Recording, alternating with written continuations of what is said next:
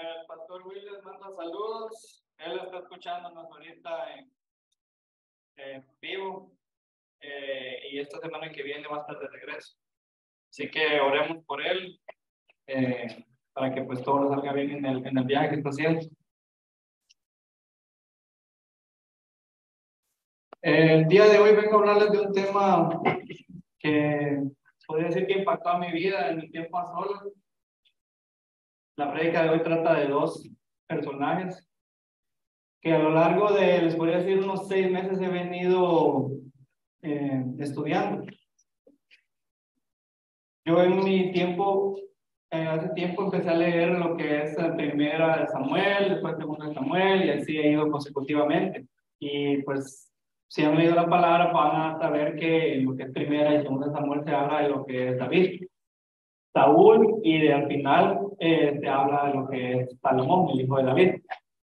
Entonces, a lo largo de este tiempo, yo venía, venía pidiendo al Señor que me mostrara cómo era que David llegó a ser un hombre conforme a su corazón.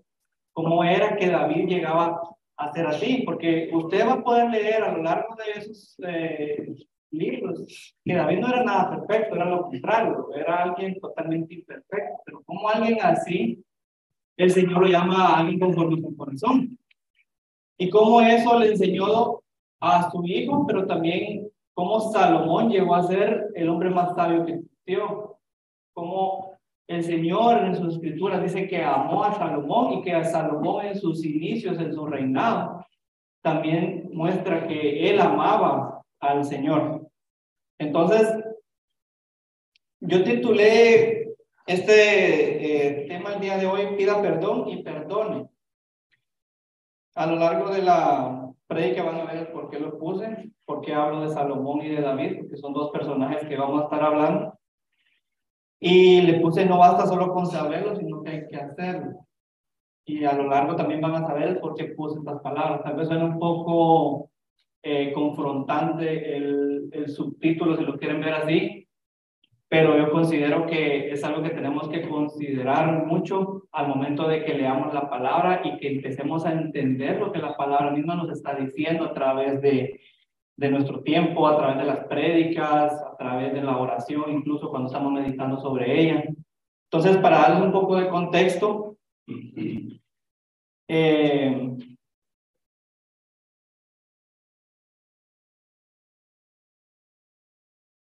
Vamos a ir a lo que viene siendo Segunda Samuel 11, del 1 al 4. Vamos a estar hablando hoy sobre ciertos pecados que ellos cometieron, pero cómo el Señor confrontó su vida y cómo ellos reaccionaron a esa confrontación que tuvieron con el Señor. Entonces, si pueden, yo tengo, la, yo tengo todas las notas acá, todos los versículos, pero sí me gustaría que también pudieran ir eh, buscándolo en su Biblia y si ustedes quieren pues, ir haciendo apuntes y todo eso, eh, porque sí considero que es, es importante lo que vamos a ir a estar, lo que vamos a estar viendo. Segundo Samuel, eh, capítulo 11, versículo del 1 al 4, habla de David y Betsabé. Y dice, aconteció al año siguiente en el tiempo que salen los reyes a la guerra, que David envió a Joab y con él a sus siervos y a todo Israel y destruyeron a los amonitas y sitiaron a Rabá. Pero David se quedó en Jerusalén. Y sucedió un día acá en la tarde que se levantó David de su lecho y se paseaba sobre el terrado de la casa real y vio desde el terrado una mujer que estaba que se estaba bañando, la cual era muy hermosa. Versículo 3. Envió David a preguntar por aquella mujer y le dijeron, aquella es Betsabé, hija de Elián, mujer de Urias de Teb. Y envió David mensajeros y la tomó y vino a él y él durmió con ella, luego ya se purificó de su inmundicia y volvió a su casa. Pero notemos en el versículo 1 que se aconteció al año siguiente en el que salen los reyes a la guerra ¿Qué era, qué era David en ese entonces ahí? David era un rey. ¿Por qué David no salió? En el versículo 3 podemos ver que dice, envió a David a preguntar por aquella mujer y le dijeron, aquella es Betsabé, hija de Eliam. Pero ¿qué dice de último? Mujer de Urias de Teo. era una mujer que no era al alcance de David, no era una mujer que él podía tomar, era una mujer prohibida para David. De una vez están diciendo, ella es la mujer de Urias, Eteo, o sea, no es alguien que vos puedas, o sea, no es alguien que está a tu alcance. Pero ¿qué hizo David? Envió David mensajeros y la tomó. No ese rey no le importó. Y vino él y durmió con ella. Luego ella se purificó. David comete un pecado terrible de acostarse con la mujer de uno de sus subordinados. Y lo más terrible es que prácticamente para poder él tapar su pecado, porque después ella queda encinta, queda embarazada, Urias ni siquiera estaba ahí, eh, pues David prácticamente lo manda a, matar. Entonces vamos ahora al capítulo 12, versículo del 7 a 9, de 2 Samuel.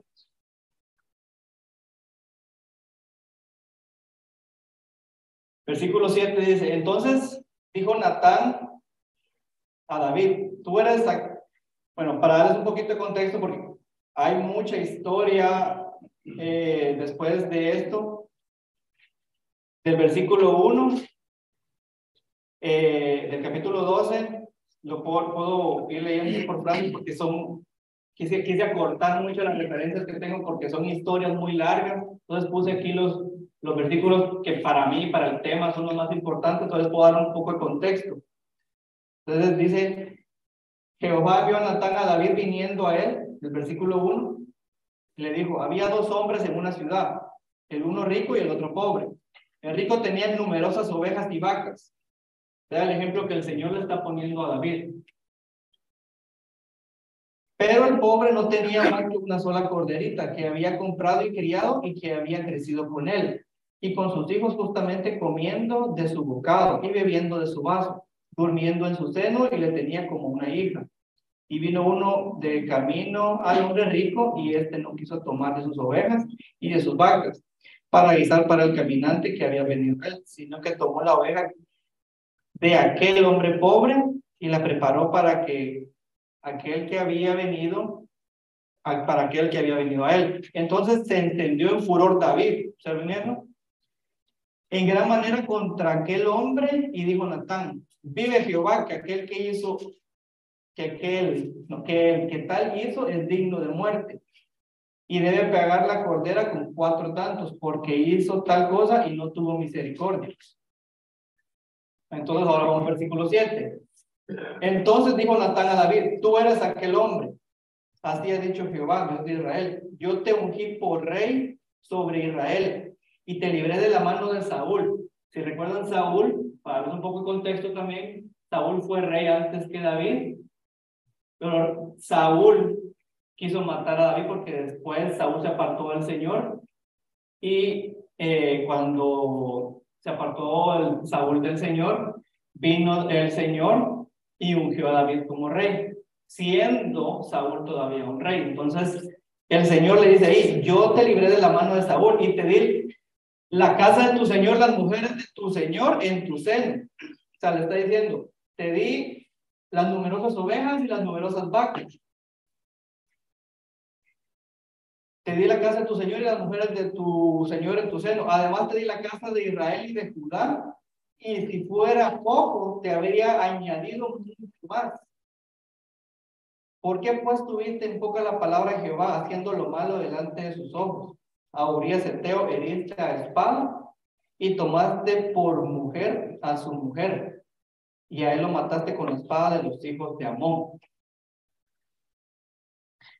Pero algo que podemos ver en el corazón de David es que a pesar de haber cometido un pecado tan grande como fue robar, robarle la mujer a Urias y asesinarlo para que no se sufriera su pecado supuestamente, porque todo eso fue algo que él tramó, lo hizo a, a, propósito, no, no, fue algo que dijo, ups, lo mandé enfrente de la batalla y se murió. No, fue algo que él planeó para que no se supiera que él se había acostado con la mujer de, de Urias y que la mujer de Urias estaba encinta esperando un hijo de David. Pero a pesar de todo eso, fue alguien que en el momento que el Señor lo amonestó, como estábamos leyendo aquí desde el versículo 7 al versículo 9, él se arrepintió de ese pecado y reconoció que él estaba mal. Entonces podemos leer el versículo del versículo 13 al 16 que dice, entonces dijo David a Natán, pequé contra Jehová. Y Natán dijo a David, también Jehová remitió tu pecado, no morirás. Mas por cuanto este asunto hiciste blasfemar a los enemigos de Jehová, el hijo que te ha nacido ciertamente morirá.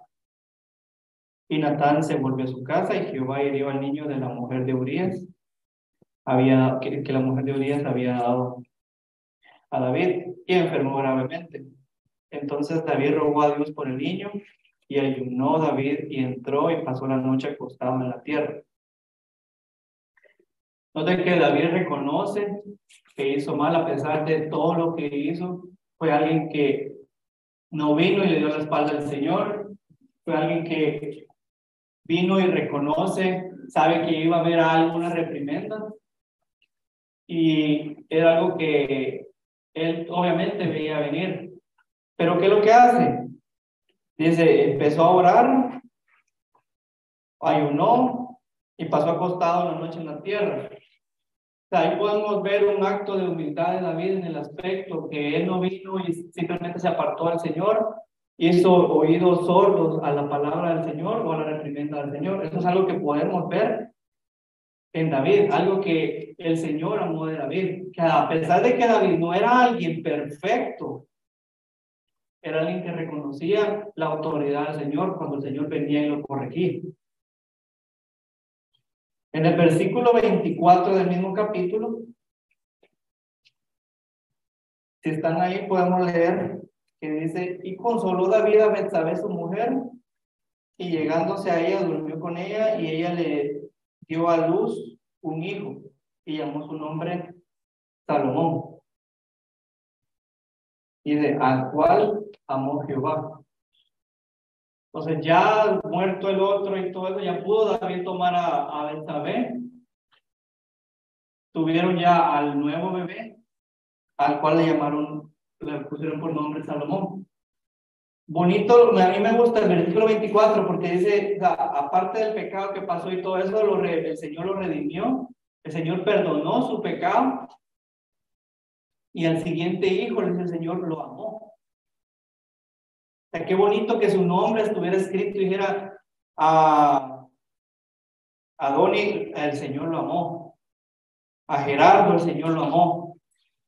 Entonces, son cosas muy bonitas. Entonces podemos ver ahora la vida del rey Salomón.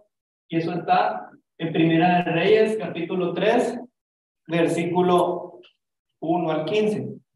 El primer rey está un poquito eh, adelante de, de lo que es segunda de Samuel.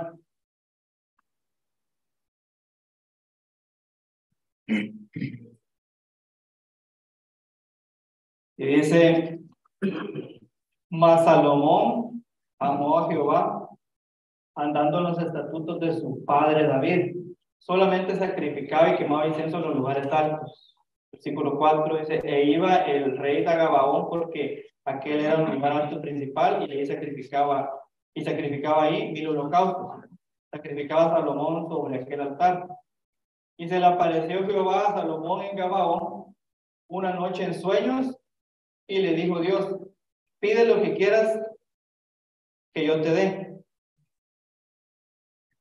Ahora imagínense que el Señor venga en un sueño y les dijera a ustedes, pide lo que quieras que yo te dé.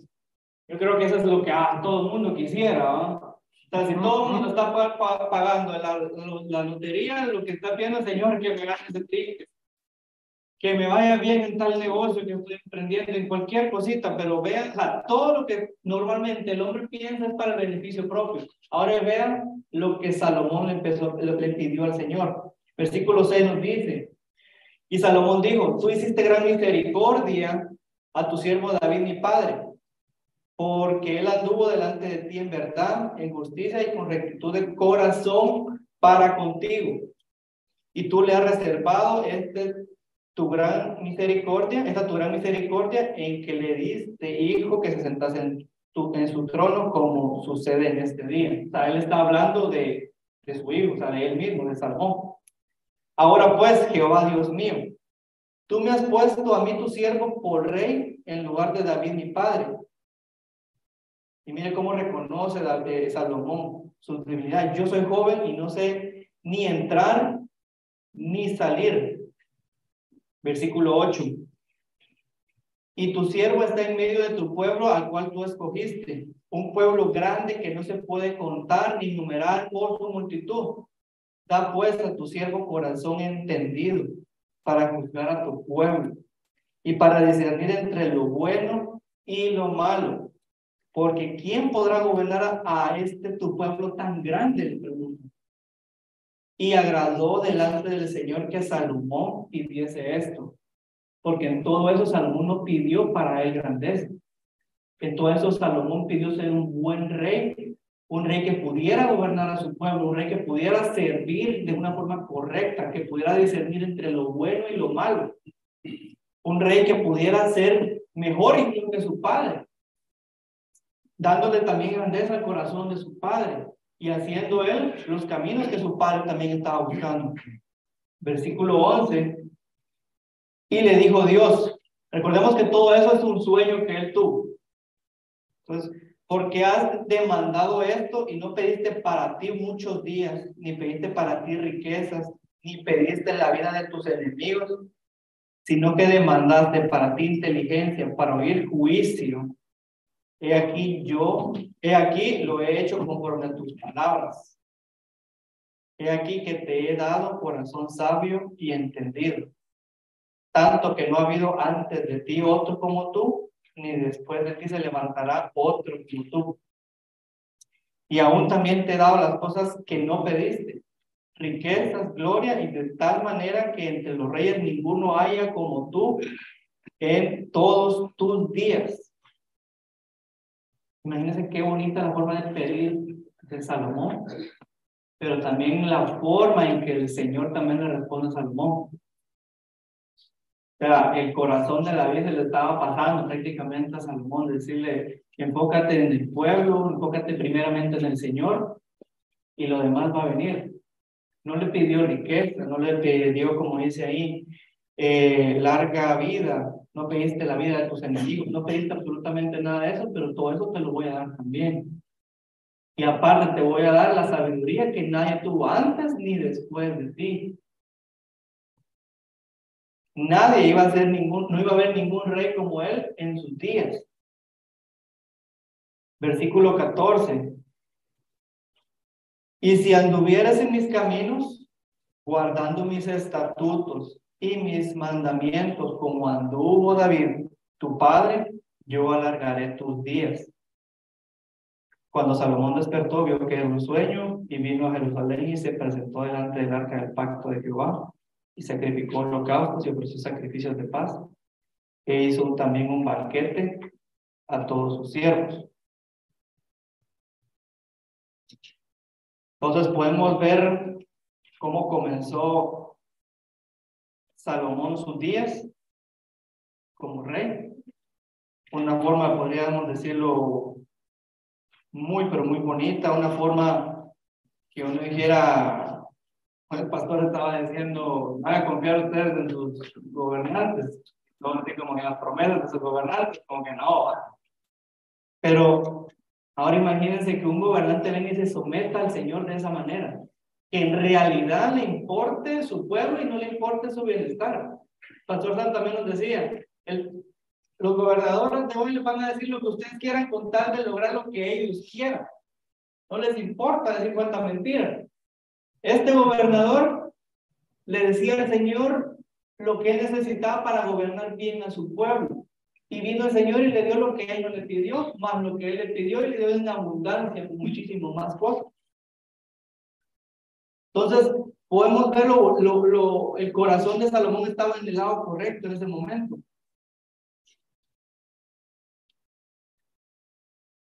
Una petición que demostró que él no pensaba en él, sino más bien siempre estaba pensando en el bienestar de su pueblo. Sabía que él no tenía la sabiduría ni el entrenamiento, ni la experiencia, mucho menos porque era de edad joven, como lo mencionaba él ahí.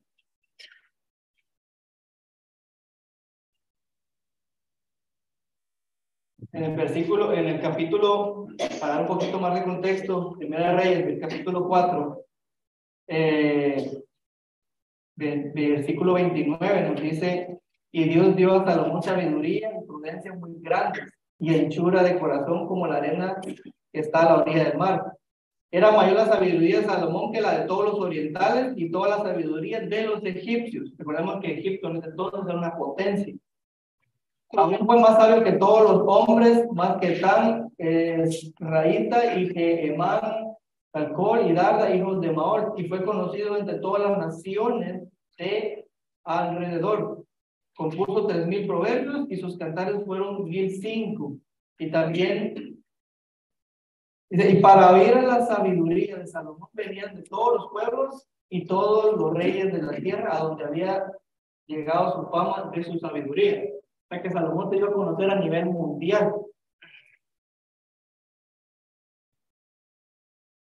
Es por eso que, ahora bien, después de eso, ahora vamos a empezar a, ahora que estamos dando un poquito, este fue un poco el contexto de quién es Salomón ¿Y quién fue David? Podemos ver que David en sus inicios, eh, no, perdón, Salomón en sus inicios decía que amaba al Señor, buscaba la, la, la aprobación del Señor, quería ser un buen rey, y David también en, sus, en el final de sus tiempos, se podría decir, también buscaba agradar al Señor. También la palabra ahí demuestra que David era alguien que tenía un corazón correcto en el momento de buscar al Señor. Pero ¿por qué entonces puse yo el título de pida perdón y perdone? Porque puse el subtítulo así. Entonces ahora vamos a ir a lo que es Primera Reyes capítulo 8, versículo 12.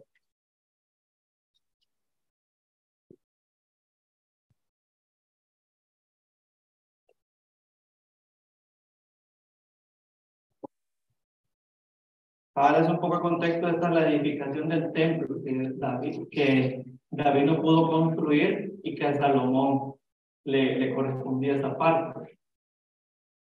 Es una dedicación del templo donde iba a descansar el arca, el pacto del Señor. Y en ese momento ahí, cuando es la dedicación y todo eso, David, Salomón hace una petición, una, levanta una oración al Señor pidiéndole por su pueblo. Entonces dice que el versículo 12, entonces dijo Salomón, Jehová ha dicho que él habitará en la oscuridad. Yo he edificado casa por morada para ti, sitio en el que tú habites para siempre. Y volviendo el rey su rostro, bendijo a toda la congregación de Israel y toda la congregación de Israel estaba de pie.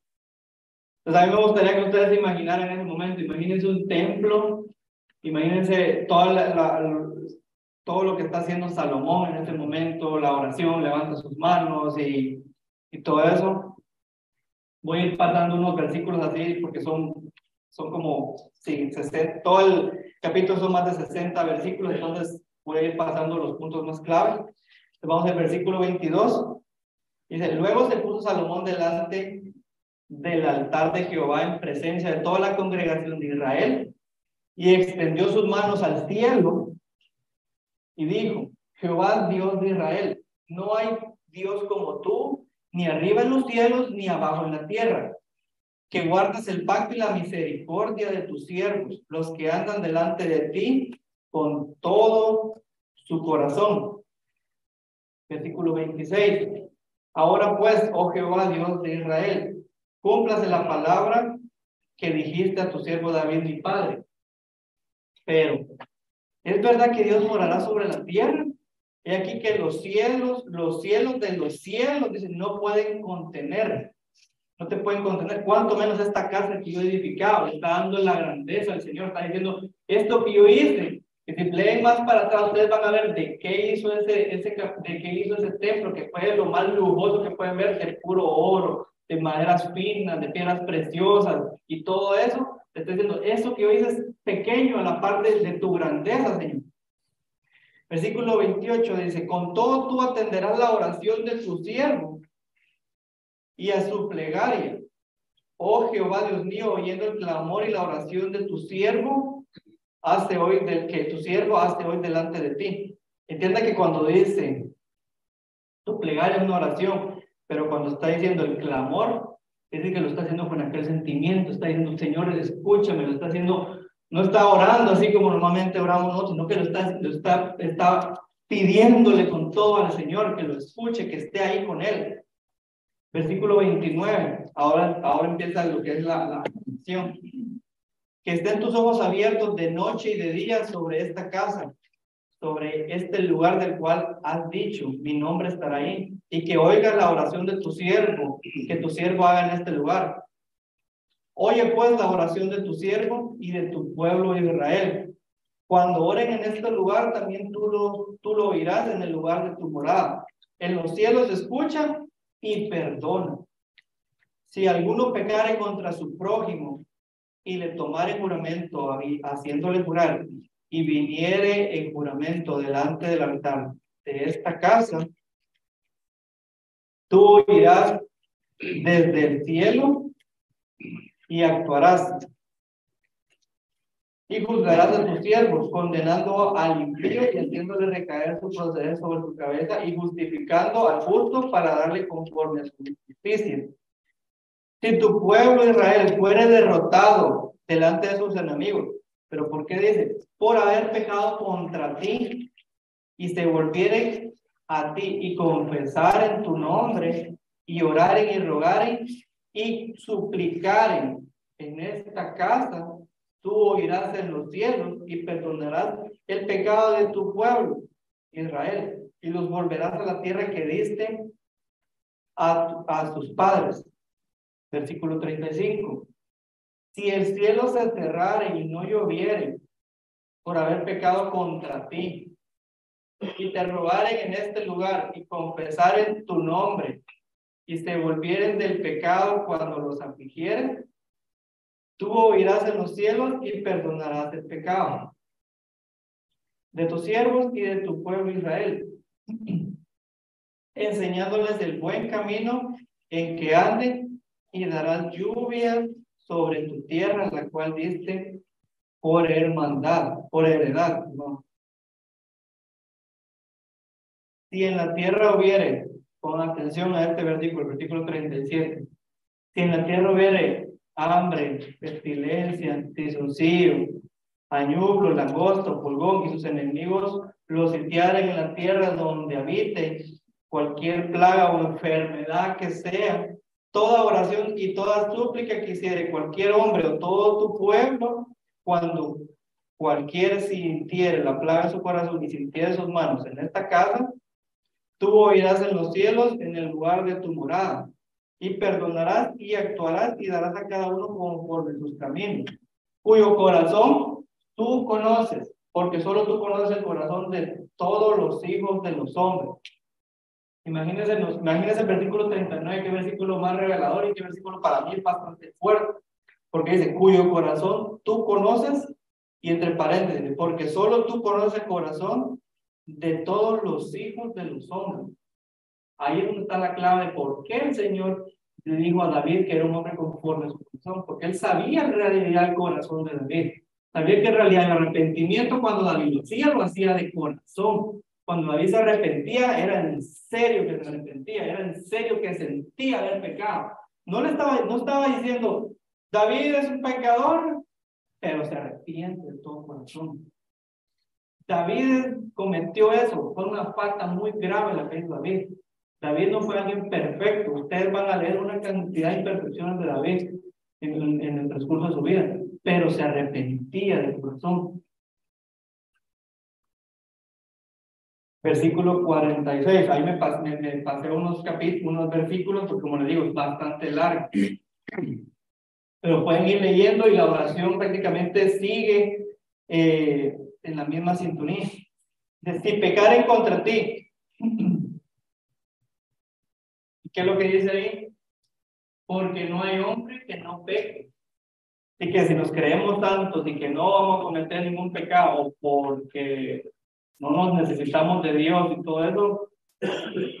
O estaban buscando la respuesta de que si el hombre es perfecto, pues aquí le está diciendo, si pecaren contra ti, porque no hay hombre que no peque, y, tuviere, y estuvieras airado contra ellos, y los entregaras delante del, enemigo, para que ellos, para que los cautive y lleve a la tierra enemiga, sea lejos o cerca, y ellos volvieren en sí, o sea, recapacitar en la tierra donde fueron cautivos y se convirtieren y oraren a ti en la tierra en los que los cautivaron y dijeren, hemos pecado, pecamos, hemos hecho lo malo, hemos cometido impiedad,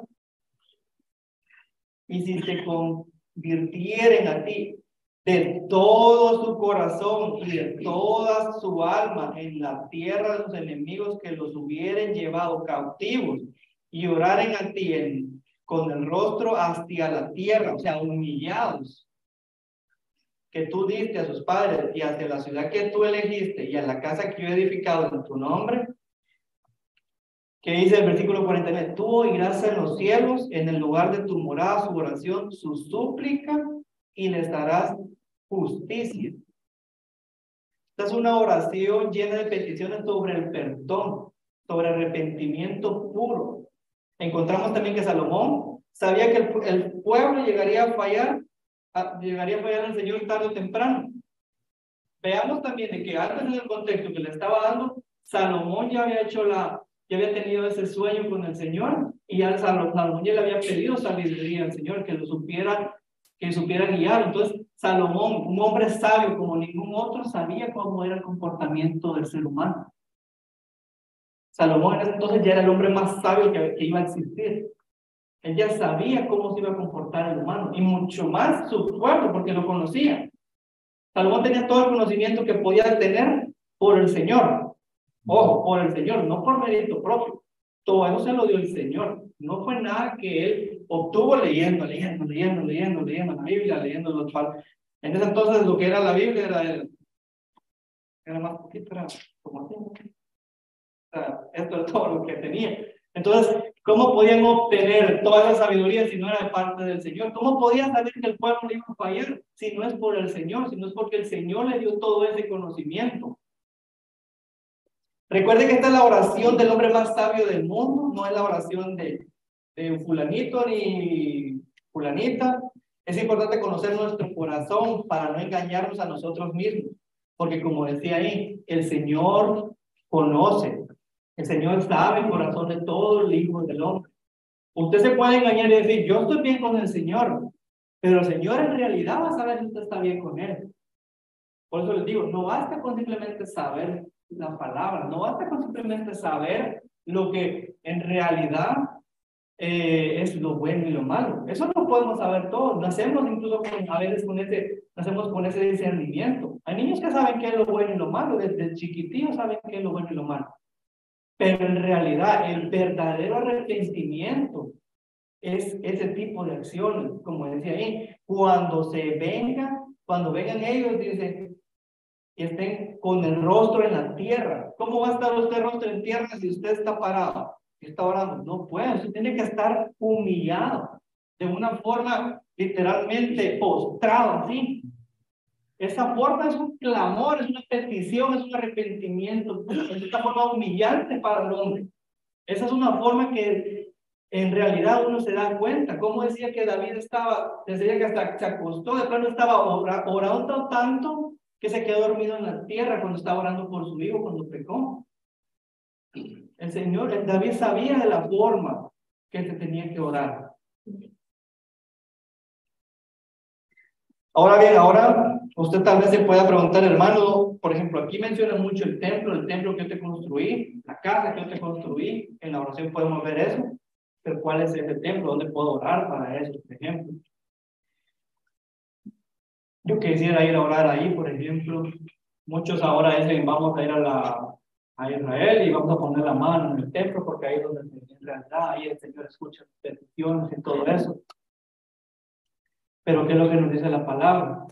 Primera Corintios dice 6 del 19 al 20. O, o, o ignoráis que vuestro cuerpo es templo del Espíritu Santo, el cual está en vosotros, el cual tenéis de Dios, y que no sois vueltos porque habéis sido comprados por precio. Glorificad pues a Dios en vuestro cuerpo y en vuestro espíritu, los cuales son de Dios. ¿A qué se quiere referir con eso? En el momento de que Jesucristo murió en la cruz, fue rasgado. Y ese momento ya no es ahora el ir a, orar a ese templo, sino que ahora nosotros somos morada del Espíritu Santo. Ahora no necesitamos ir a un lugar, a un templo a orar. Venimos aquí para comunicarnos, para tener una comunión como hermanos. Pero la comunión con el Señor no hay que venir desde nuestras casas para acá. La comunión con el Señor ahora la tenemos en nuestros corazones. Nosotros tenemos que ahora como templos del Señor, como dice ahí, venir y comportarnos. Tenemos que glorificar pues a Dios con nuestro cuerpo.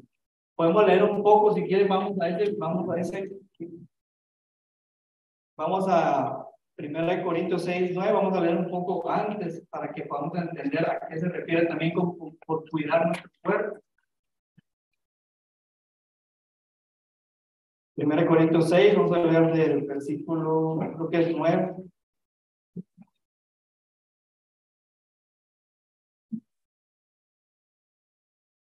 Versículo, versículo 12. Eso no lo tengo ahí en. Dice,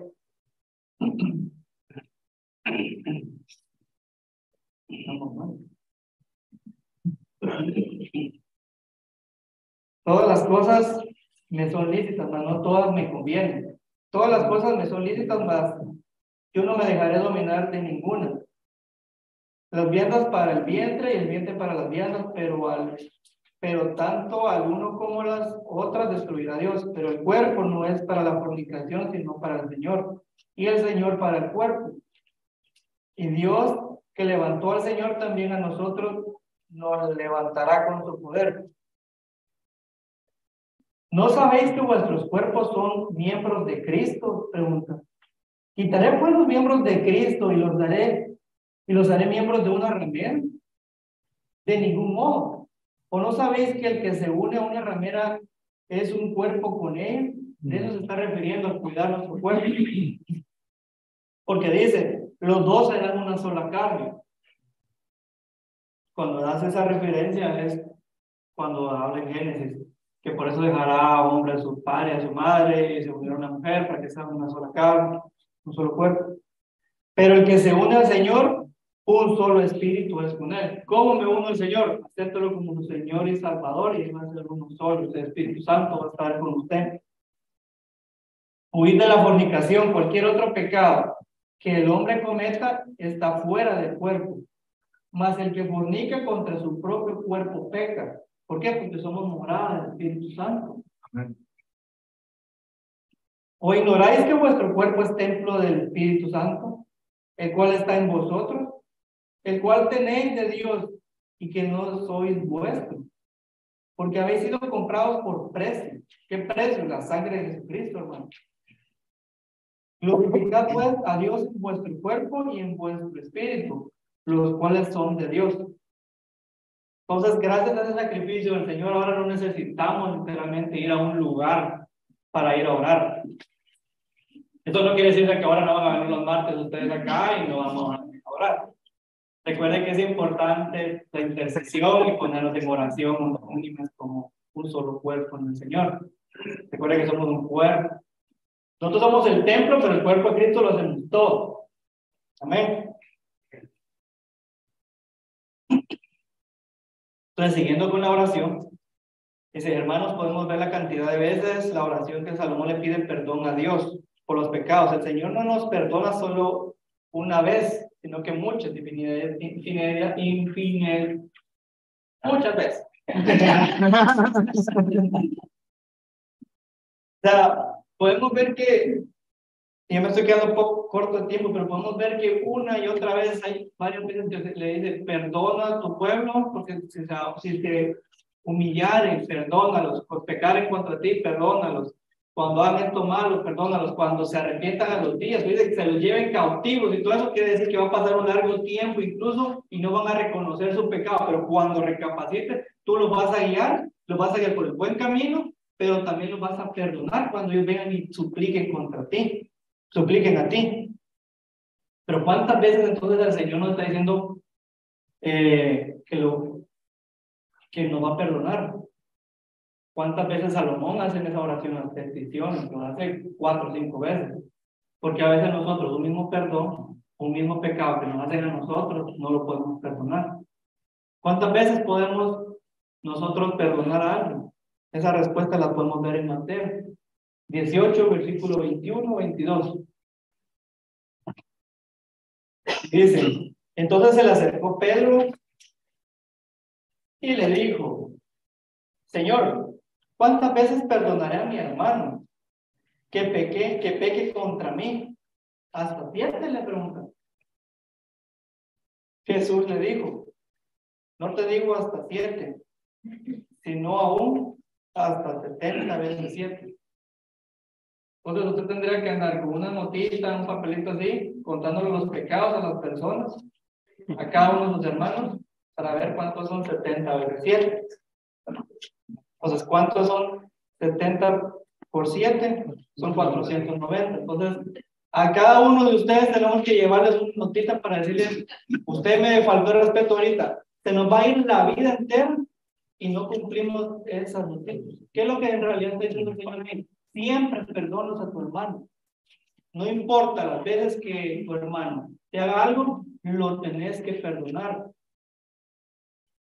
Salomón en esa oración le está pidiendo por pecados graves a una nación, no está pidiendo por un individuo en específico. En, la oración le está diciendo también, cuando estaba teniendo el sueño, le está diciendo, me diste una nación para gobernar que no se puede contar.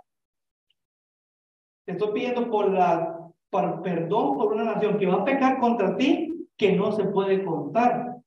Le está diciendo, Señor, perdónanos a todos infinidad de veces.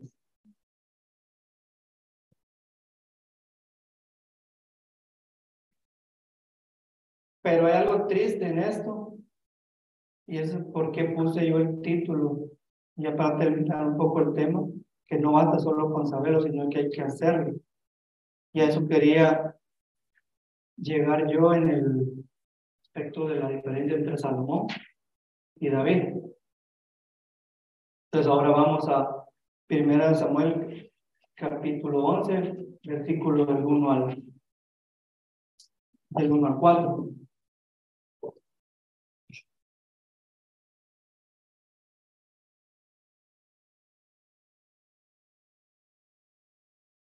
Y dice, pero el rey Salomón amó además de la hija de Faraón, que ella fue su reina, a muchas mujeres extranjeras, a las de Moab, a las de Amón, a las de Edom, a las de Sidón y a las Ter. Vea lo que dice el versículo 2. Gente de las cuales Jehová había dicho a los hijos de Israel, no llegaréis a ellas ni ellas llegarán a vosotros, porque ciertamente harán inclinar vuestros corazones tras los dioses. A estas pues se juntó Salomón con amor. O sea, Salomón sabiendo lo malo, hizo lo malo. Y tuvo 700 mujeres reinas y 300 concubinas. Y sus mujeres, ¿qué dicen? Desviaron su corazón. David hizo lo malo, pero su corazón no se desvió en el momento que hizo lo malo. Salomón se dejó llevar por ese tipo de situaciones. Y cuando Salomón era ya viejo, versículo 4, sus mujeres inclinaron su corazón tras dioses ajenos. Imagínense, el Señor le dio absolutamente todo. Ustedes me gustaría que leyeran desde el, si quieren lean desde el capítulo 1 al 2 y van a ver todas las cosas que el Señor le dio.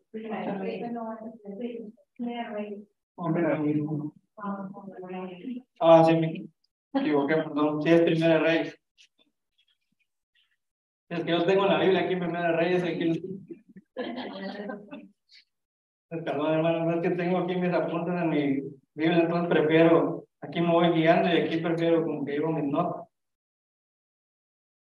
Y dice, y cuando Salomón ya era viejo, sus mujeres inclinaron su corazón tras dioses ajenos y su corazón no era perfecto con Jehová su Dios, como el corazón de su padre David. Entonces no le va, no basta con simplemente saber lo que es bueno y malo. Hay que en realidad hacerlo, arrepentirse corazón y examinar nuestro corazón, porque el Señor en realidad sí sabe cómo estamos. Mas nosotros nos podemos engañar con saber lo que, con saber lo bueno y lo malo, mas no estarlo haciendo y estarnos engañando a nosotros mismos de que en realidad por saberlo estamos en paz. Versículo 9 dice, y se enojó Jehová contra Salomón, por cuanto su corazón se había apartado de Jehová, Dios de Israel, que le había aparecido dos veces y le había mandado acerca de esto que no siguiese a dioses ajenos.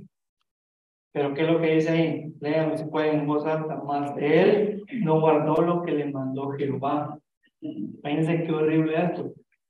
En el momento que David pecó contra el Señor, matando a Urias, acostándose con Betsabé, en el momento que David mandó a Natán el profeta, esa fue la primera vez y solo le bastó una vez para David entender que él había cometido un grave pecado, decir, Señor, perdóname.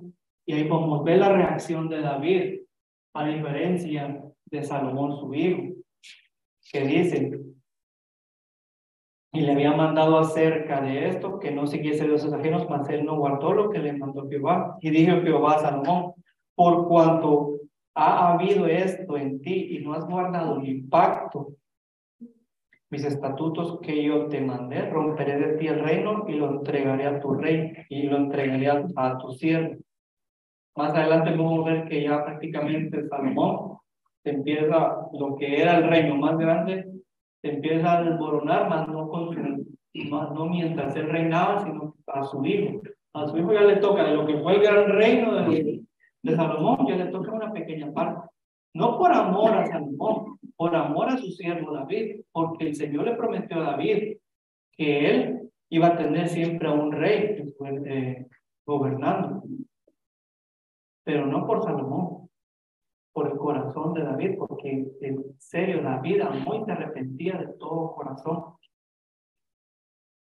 Ser conocedor de la palabra no te hace salvo, un corazón arrepentido, humillado que conozca su pecado, sí, eso fue lo que hizo David y no su hijo, lastimosamente.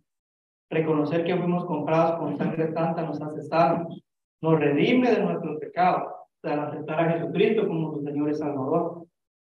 A eso quiero llegar con este tema, que reconozcamos que fallamos, que necesitamos perdón, que siempre vamos a fallarle y no demos por sentado que por conocer la palabra ya está, por conocer lo bueno y lo malo, como hizo Salomón, ya está, porque no es así.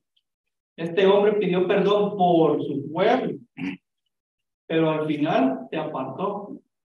Y ya de viejo se dejó guiar por las cosas malas y todo eso, entonces de nada le sirvió. Y así como Él perdonó nuestros pecados, así debemos de perdonar nosotros también los pecados de nuestros hermanos. Debemos de tomar el ejemplo que el Señor nos dio. Tomar el ejemplo que el Señor nos está diciendo, que 70 veces 7, perdone 490 a cada uno y lleve la cuenta después y me cuenta. Yo siento que es más fácil perdonar todas las veces que sea que andar llevando una cuenta que no tiene sentido. Porque así como nosotros lo hagamos, así también el Señor lo va a hacer con nosotros. Padre amado, en el cielo te agradecemos por la bendición del día de hoy, por el Señor, tu palabra, por el grande y ayúdanos, Señor, a poder entender tu palabra, pero también a cumplirla.